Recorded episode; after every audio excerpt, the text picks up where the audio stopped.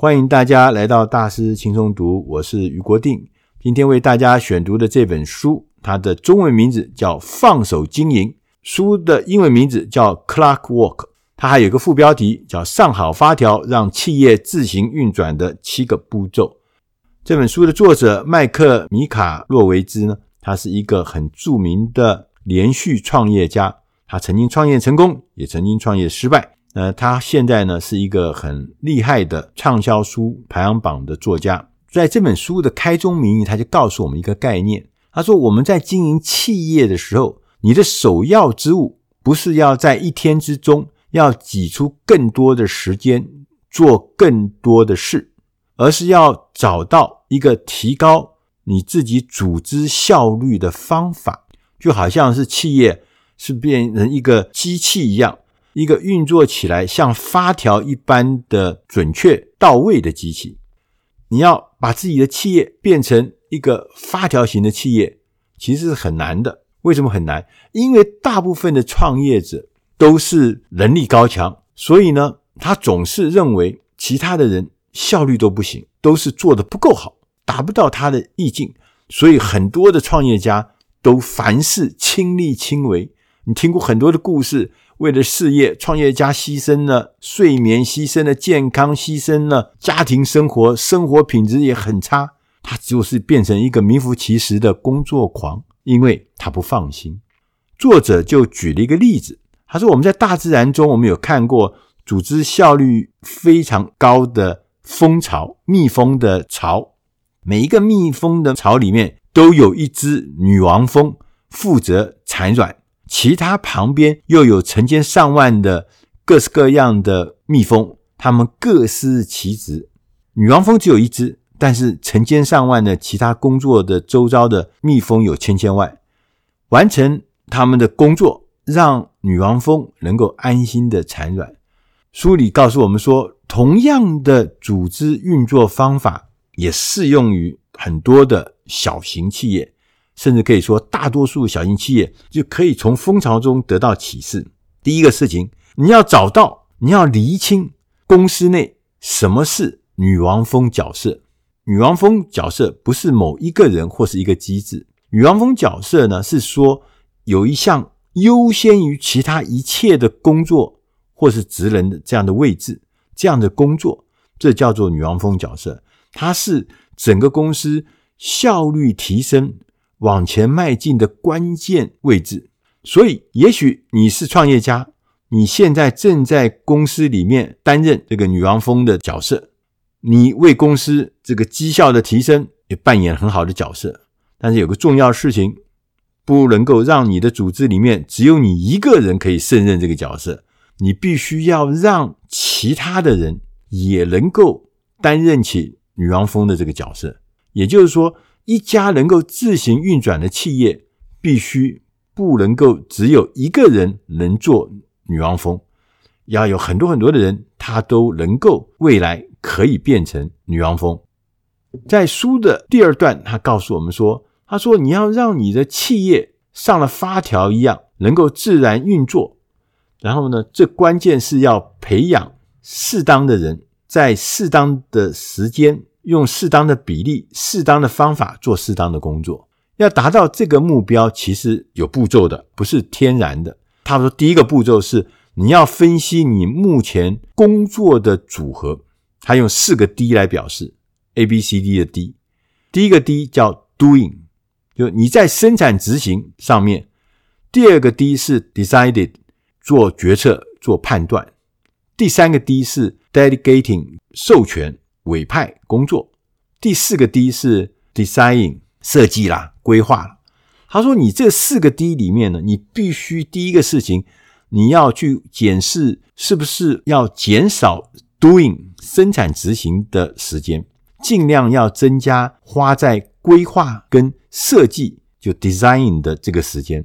如果你花了大部分的时间都在做基层的事情，都在做执行的事情，这是一个错误的组合。”你第一个先要搞清楚你时间是怎么分配的，第二个是你要决定女王蜂的角色，也就是说，这个组织里面的核心，我们要推动企业成功的核心机能，就是那个机能就是女王蜂的角色，是什么，要清楚的勾勒出来，也让大家都知道。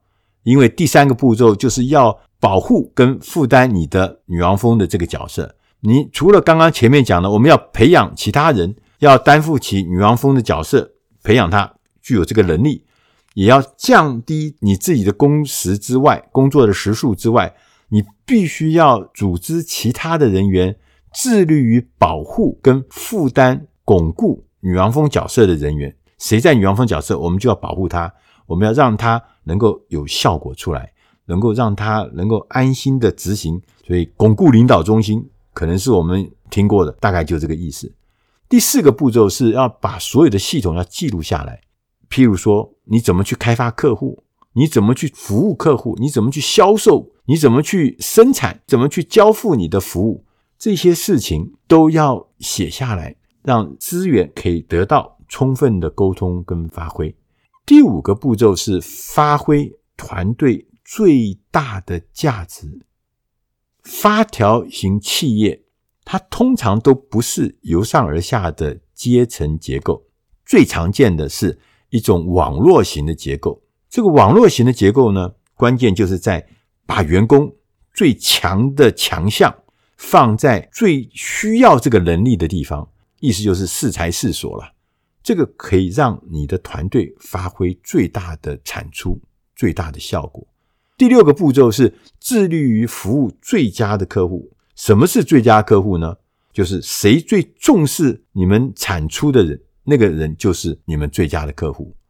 你要做的是不断的精进、改善你的产品或是你的服务，让你所有的客户呢能够喜不自胜的购买你的商品、你的服务，甚至还推荐给他的亲朋好友。